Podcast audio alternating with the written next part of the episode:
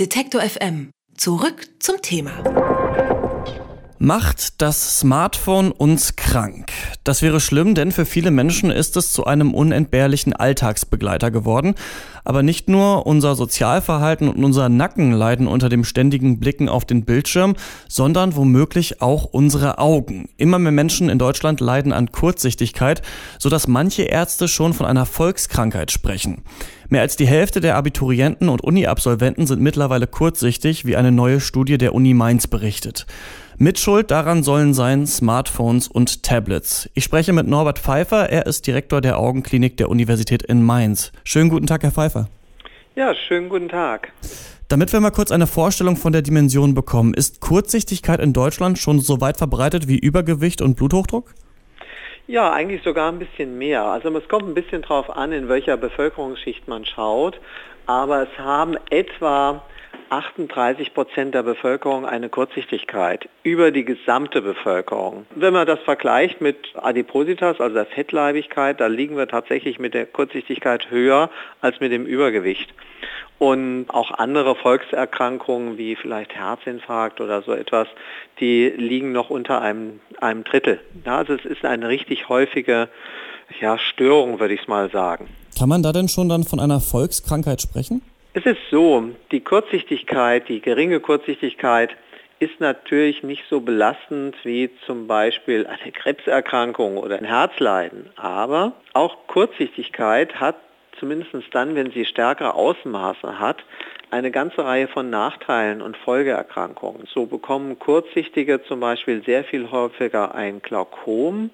Das ist eine Erkrankung, bei der man langsam aber sicher erblinden kann, wenn es nicht rechtzeitig behandelt wird aber auch eine Netzhautablösung. Das ist eine ganz schwerwiegende Erkrankung, die unbedingt immer operiert werden muss. Oder zum Beispiel auch eine sogenannte Makuladegeneration. Das ist eine Erkrankung der Stelle des schärfsten Sehens, bei der dann die Lesefähigkeit verschwindet. Und das sind richtig dramatische Folgen eigentlich der Kurzsichtigkeit und die treten umso häufiger auf, je kurzsichtiger wir sind. Immer mehr Ärzte geben jetzt dem Smartphone für diese Entwicklung auch die Schuld. Liegt das wirklich daran? Kann das sein? Also die Auswirkungen speziell des Smartphones zu untersuchen und alles andere auszublenden, das ist noch nirgendwo auf der Welt gelungen.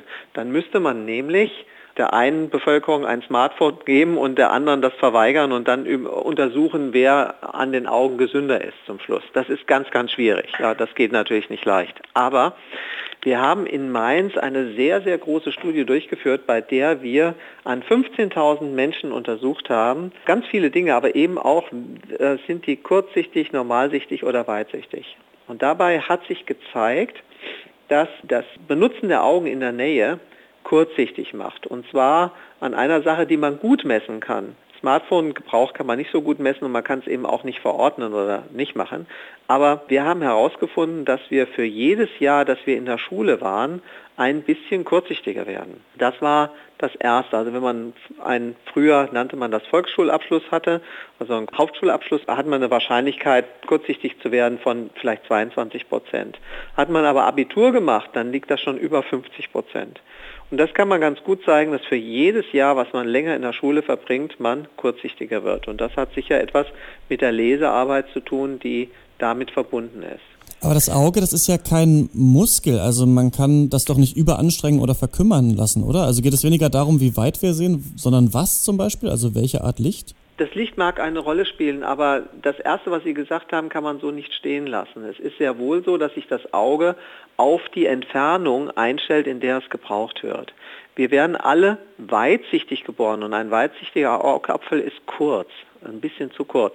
Und dann wächst der Augapfel bis er scharf sieht. Und das Scharfsehen, das hat die Natur so gedacht, dass das für die Ferne ist. Ja? Weil für Menschen, die draußen in der Natur leben, es eben ganz wichtig ist, dass man was in der Ferne sehen kann, dass sich orientieren kann, wohin man läuft oder auch vielleicht ein Raubtier erkennen kann, eine Gefahr erkennen kann, ein Ziel erkennen kann.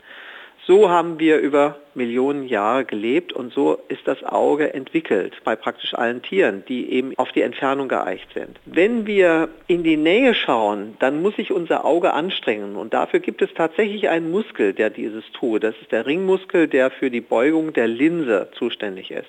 Und das ist toll, dass man das kann, in der Ferne schauen, aber wenn ich in der Nähe was lesen will, kann sich das Auge in der Nähe einstellen. Und dazu muss es Arbeit aufwenden. Es muss einen Muskel sehr, sehr stark anspannen.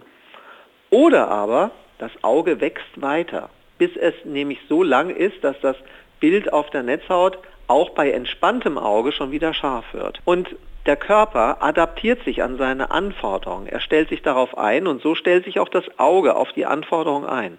Das heißt, wenn wir sehr, sehr viel in der Nähe lesen, dann wird das Auge sich so einstellen, dass es auch eher in der Nähe ohne Anstrengung sieht als in der Ferne. Also müsste man dann den Schülern und äh, Abiturienten quasi empfehlen, nicht nur weil es ähm, für den Körper gut ist, äh, draußen zu sein, auch einfach nur damit sich die Augen mal in die Ferne gewöhnen, ein bisschen ja in die Ferne mehr zu schauen? Absolut und das weiß man auch inzwischen auch aus anderen Studien, dass das Freizeitverhalten eine ganz große Rolle spielt. Wenn man pro Tag etwa zwei Stunden draußen ist, außerhalb eines Gebäudes, dann kann dieser Effekt des Lesens vermieden werden. Jetzt ist es so, zwei Stunden am Tag ist gar nicht so viel. Unsere Kinder verbringen auch zwei Stunden äh, draußen im Freien, aber nicht zwei Stunden am Tag, sondern im Durchschnitt zwei Stunden in der Woche. So ist es einfach.